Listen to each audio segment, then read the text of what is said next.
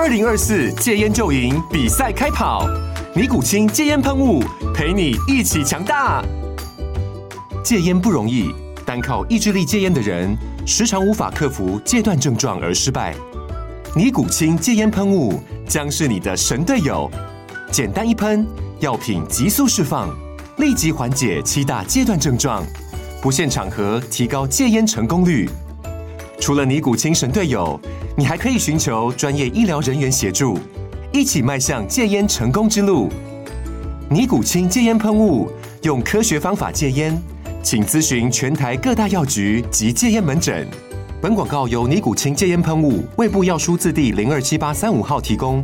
嘉安嘉护股份有限公司，台北市中山区民生东路三段二号十楼，北市卫药广字第一一三零三零一九零号。尼古清戒烟喷雾，相伴每个新开始。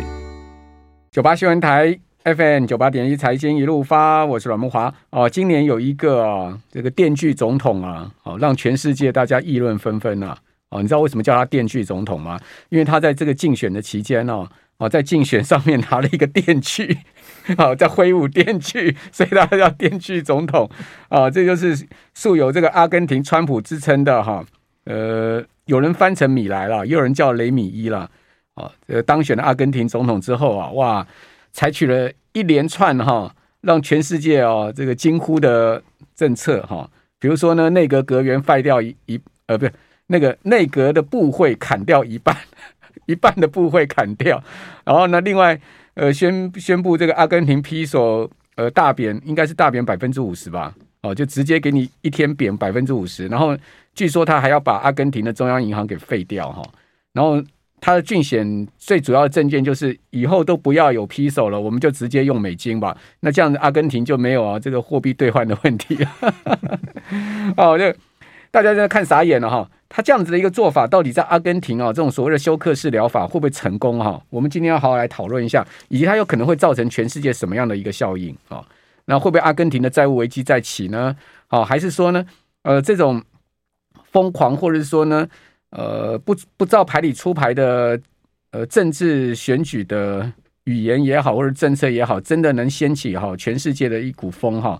我们今天请到的是淡江大学财务金融学系的段长文教授哈，段老师在我们节目现场，我们用直播广播同步进行。段老师你好，呃，木华好，还有听众朋友大家好。好，段老师你怎么翻？你翻米莱还是米雷？米莱啊，米莱哈，应该是米莱 B。对啊，应该是米莱嘛。对对，应该是米莱。对，那但我看到这个有有些媒体翻米莱米雷米米米的米雷伊啊，也也也有翻成米雷伊的。对，哎，所以呃，我们简单一讲就是米莱了。对对对，米莱比较好念的。对啊，那。当然，我们说这个阿根廷啊，在对我们台湾人而言的话，可能非常陌生哈。但是如果说呃，你是一个球迷的话，应该会想到。梅西，对对对，要不然就是过世的那个呃那个什么呃那个呃我知道那个上帝的左手那个对那个用左手左手把球碰进去那 是。那个。那如果对于所谓的学经济学而言的话，嗯、我想我们都会想到一个字，就是啊通货膨胀。哦，也就是阿根廷哦通货膨胀啊非常非常的严重哈啊就截至上个月底的数字哦，它的通货膨胀率的话是来到百分之一百六哦一百六哦。那它。它曾经的通货膨胀率是有曾经过哦，大概百分之两万啊，所以呀，这个米莱啊说啊说，如果我们不这么处理的话，也就是他最近做的几个政策的话，他如果不这么处理的话哈，我们未来的通货膨胀率可能会来到啊一九八零年代的那个时候的百分之两万哦，也就是说大概会预估到一万五千。左右哈，这通货通货膨胀率两万百分之两万，这很难以想象哈。那当然，这个他很多的言论的话，基本上啊，似乎好像被呃，这个是就是似乎好像这些呃言论都会被认为说是一个叛国贼哈。但是在阿根廷呢，却有他拿到了百分之五十六的。支持度哦，对啊，那反正啊，有人有人就讲说，反正阿根廷烂透了，大不了推翻啊，再重来哦。那当然了，啊，我们呃为什么要提到这个阿根廷哦？呃，其实啊，我们从那个一九七一年哦，诺贝尔经济学奖学呃学奖的得主哦，顾志奈，如果有念过经济学的哦，大概有都有听过顾志奈，我们台湾。单独翻成顾志奈哦，他是一个俄国人，啊，他一他是一九七一年得到啊获得到经济学奖的诺贝尔经济学奖哦。他说啊，这个世界上有四种国家，第一个是开发已开发中已开发国家，那第二种是开发中国家，第三种是日本，嗯，第四种就是阿根廷，非常非常奇怪哦。这个段老师解释一下，对，为什么？把日本跟阿根廷单独列出来，单单独列出来啊？为什么？他说啊，日本是一个奇迹哦，连续打败了，连连续哦，在打了两次战争，也就是第一次跟第二次，他全部都是战败国，结果后来又从啊废墟中。崛起又成为最发达的国家之一，对，这非常奇特。但是阿根廷刚好颠倒。嗯、阿根廷的话在，在呃上个世纪，也就是二现在是二十一世纪嘛，二十世纪的时候啊，被欧洲人形容成说它是最富有的国家。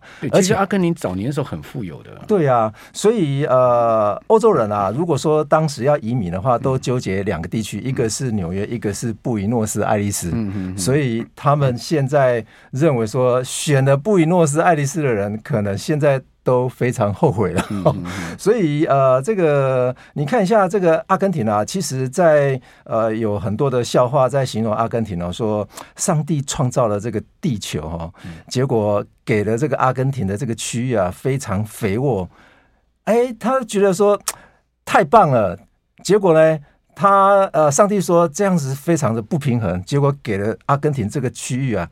给了他们一个阿根廷人，让他们去统治，把阿根廷搞烂掉，这样子会比较平衡一些些。阿根廷有一个蓬巴大草原啊，对对对，所以它畜牧业非常的发达。对，所以呃，我看最近就是呃，米莱啊，他执行了两个政策哈，就是呃，第一个政策就是让啊这个货币啊贬了四十趴。啊，就是一天贬了四十趴啊！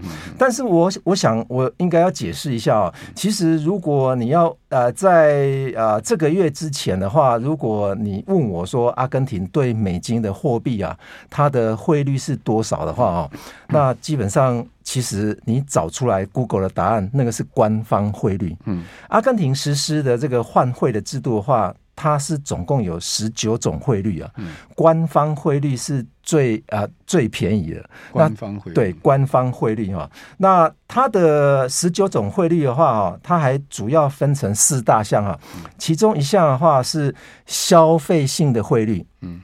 消费性的汇率的话，它里面分成四大项哈，哪四大项？储蓄的美金，嗯，也就是说你在啊、呃、阿根廷如果要换美金的话哈，它是有十九种美金的价格。啊，十九十九个价格，这这这这这怎么怎么可能会这样子？对对，所以呃，没有统一的官价就对了，有一个官方价格，这个官方价格的话，在阿根廷的话是一个一个百姓哈，他只能换两百两百块美金一个月。其他的如果说用，用官价的话，只能换对对对，换两百块美金，就是有外汇管制了。对外汇管制啊、哦嗯，那那其他十八种，那其他十八种的话啊，它最主要的是在消费性的一个美金的话哈，如果说比方说你要订阅啊 Netflix，嗯，那这个官价的话，这个这个汇率的话，就比官方价格，我大概看起来是乘以二。官方价格乘以二就贵了，就就贵了，就那对那储蓄的话，等于阿根廷 peso 根本就是官价就是假的嘛。对啊，所以他开的官价的话，大家如果说上那个啊这个 Google 去查，比方说美金，你对应对应上阿根廷 peso 的话，现在的话大概是七八百块左右。现在我看今天是八百零八百多嘛。就段老师所讲的那一天，哈，十二月十三号，哦，米莱上任之后，哦，他宣布阿根廷货币哈，阿根廷 peso 哈。从前一天的三百六十五哦，直接给你砍到多少？直接给你砍到 八百块。对，当然如果说你用三百六十五去看看官方价格的话，其实它年初的时候是一百多哎。对啊，对，它就一路贬啊，一路贬啊，就通货膨胀很严重，一路贬啊。对，所以这个阿根廷呢，这个国家的话，基本上就是他在打那个福克兰群岛战争之后的话，它的通货膨胀率来到了百分之两万啊，这个非常非常的高哦。所以目前在阿根廷的一些啊，这个百姓的话哈。他说啊，你永远不知道你下个月的电费啊，到底是会多少钱呢？哦，这个是非常 这个波动性非常非常大哦。那怎么生活在那边呢？对，所以你看哦，在阿根廷的啊、呃、这些出口商的话啊，他不愿意把这些卖出去的东西的话，马上及时换回 peso 啊。但是政府又要求他说，你什么时候卖，你什么时候就要换回 peso。嗯。但是问题是，他现在就变成说是一个累累赘。比方说，他要出口去出口去啊、呃，这个美国，那商品换成美金的话。那官方的价格这么这么的低，所以他们啊、基本上，啊、呃，这个也这个造成了很多的，因为阿根廷它是一个农业出口的大国嘛，所以它的农民的话，基本上是。非常非常的痛苦哦，每天都在预测说啊，这个啊，这个 peso 到底会贬到什么什么程度哦？就我而言，如果拿到 peso，唯一的方式就是立刻把它用掉啊。对啊，换成美金嘛。对对，但是问题是，那也只能换两百块啊，你只能换两百块，赶快把它用掉啊。对，去吃喝花用，把它反正把。不管怎么样，把它用掉就对了，因为你放在手上就是一直扁啊。但是我们想象想象一下啊，美国基本上我们都会。段老师，我们先休息一下，等一下回来再来谈这个电锯总统。九八新闻台 FM 九八点呃九八点一财经一路发，我是阮慕华。我们今天呢，这个听我们节目的同时呢，有一个非常厉害的口译老师 丽莎老师哈，刚刚直接哈急扣进来说，哎，他的标准定音叫做米雷。OK，好，那我们就说米雷吧。哦，既然丽塔老师都已经指示了，我们就说米雷。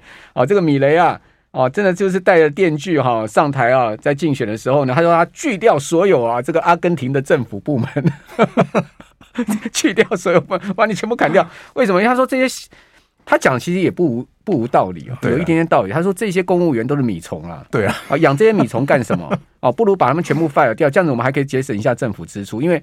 阿根廷政府严重赤字嘛？对，所以他一口气砍掉了五，最近哦，一口气砍掉了五千个公务人员。对啊，那败掉你回家吃自己的老米饭。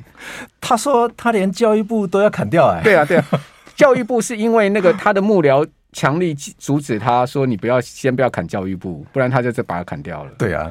但是呃，如果看这个呃，这个 呃，这个被号称是呃南美洲的川普啊，哈，那这个总统的话，基本上啊，他担任啊，他干过球员，也做过啊啊经济学家，也做过教授，那他还在投行也有担任过啊几个非常高的一个职位哈。其实他的周边的一些他。第一个任用的一个呃内阁的一个成员的话是经济部部长哦，那这个经济部部长的话被形容成这个阿根廷的梅西，就就是金金融界的梅。梅西啊，哈，那应该也是厉害，对，很厉害啊。所以呃，经他们似乎好像是央行是被经济部部长所掌控哦，所以经济部啊，这下子啊，这个呃遥控的那个央行啊，让那个呃，Piso 啊率先先贬到跟啊外外部的这个价格是一模一样的，也就是说，它总共有十九个啊这个汇率可以换算成这个美金的这个汇率的话，它就依照说最便宜的那个。那个汇率说啊，这个官方价格呃，去贴近这个最便宜的那个呃最贵的那个，从最贵的汇率就是可以买，就是可以去订 Netflix 的。对对对对，所以基本上我们说 它真实汇率了。第一个政策应该是正确的了哈。那第二个政策的话，它是啊，不像是美国，美国是通货膨胀率提高的时候，它把利率抬高哈，这下子啊，它把利率往下压。嗯，那。压到什么程度哈？呃，原本利率是百分之一百三十三左右哈。那现在呃，根据央行啊，他把那个他的银行间的利率哈，把它压到一百一百左右，也就是百分之一百，也就是跌了三成左右了。哦，那呃，这不无道理啊。其实啊，我们在呃，在我们这边，我们很难看到说这个利率这么高哈。你如果想象得到说，呃，这个国家。一天到晚都是通货膨胀率，想象得到的，就是你要去吸这些它的 PSo 进来的话，你利率不抬高的话，那他们怎么预期说你的你的 PSo 一定会是贬值呢？可问题是你的通膨超过你的定存利率。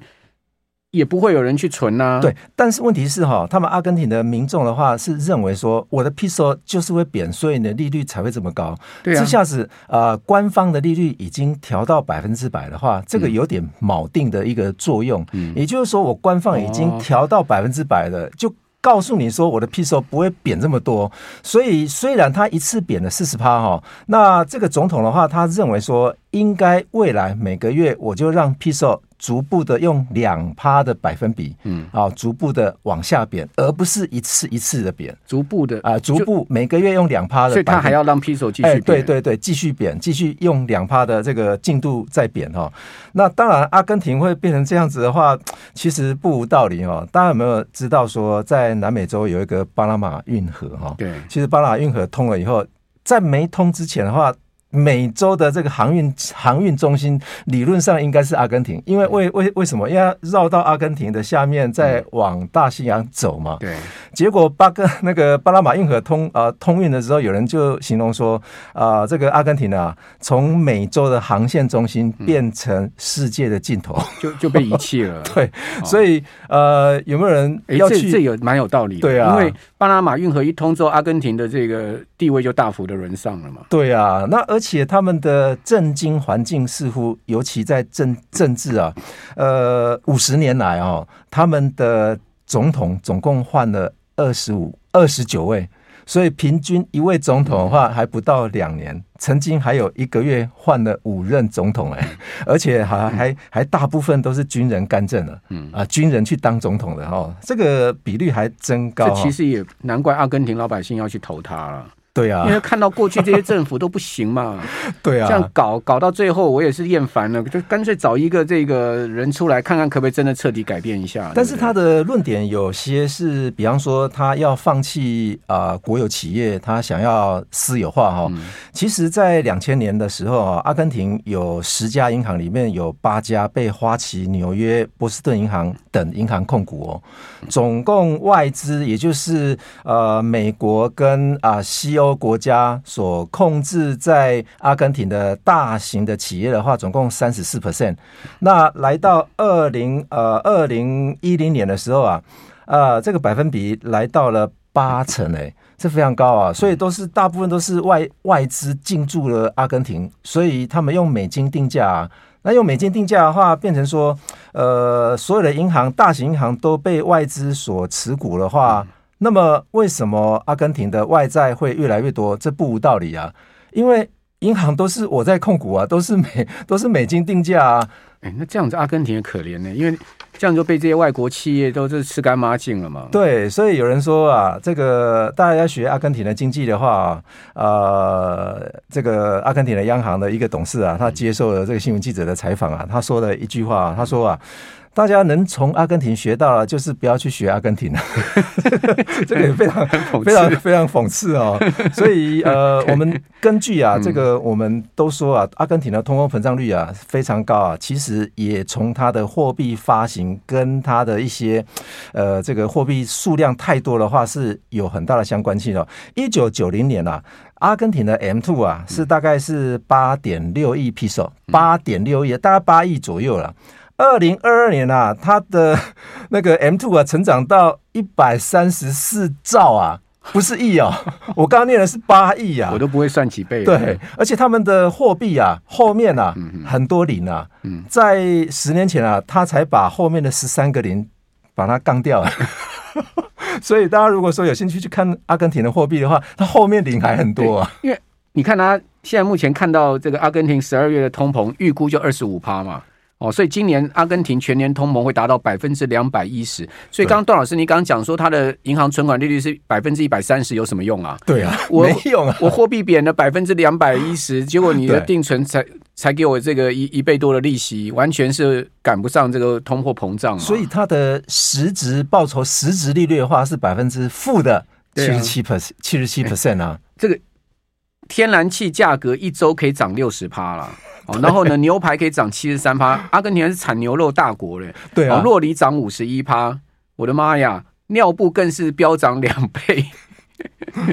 阿根廷真的人怎么过日子？太痛苦了。其实啊，这个阿根廷的新任总统的话，他是虚拟货币的拥护者啊。嗯，哦，尤其是南美洲的国家，他是一个。炒币者哎，炒币炒的非常严重啊！萨瓦多对啊，萨瓦多把比特币当成是国币啊。对，而且这个总统的话，他还在投行呃，这个好像。那段老师，你觉得阿根廷后面会怎么样？我觉得阿根廷的话会会会不会爆发这个国债危机？哎，绝对会啊，这绝对会啊，因为这个天黑天鹅吗？对啊，这是一个黑天鹅的国家啊，所以呃，阿根廷啊，他。农业出口的大国，如果有一天这些农产品如果暴涨，那么它的汇率又暴跌，那这下子怎么办？那这个实在是他在本地国是用 peso 定价，结果卖出去是卖的更便宜的话，那他们的国债要怎么还呢、啊？他的债券要怎么还呢、啊？这非常非常应该没办法还国债。对啊，他的债券可能很难以还清哦。这个国债是一个大问题，阿根廷的债务。常常这个出现三不五时违约的，就有人讲说，你去找梅西来也没用，找找那个马拉杜纳来更没用，所以呢，组成一个金融团队的话，恐怕要来解决这个阿根廷的这个债务问题的话，恐怕是更难了。我们只能拭目以待了哈，看看二零二四年阿天阿根廷这个这个国家在米雷的主政之下会怎么发展哈，希望不要带来啊这个新兴市场的债务危机。非常谢谢段昌文老师。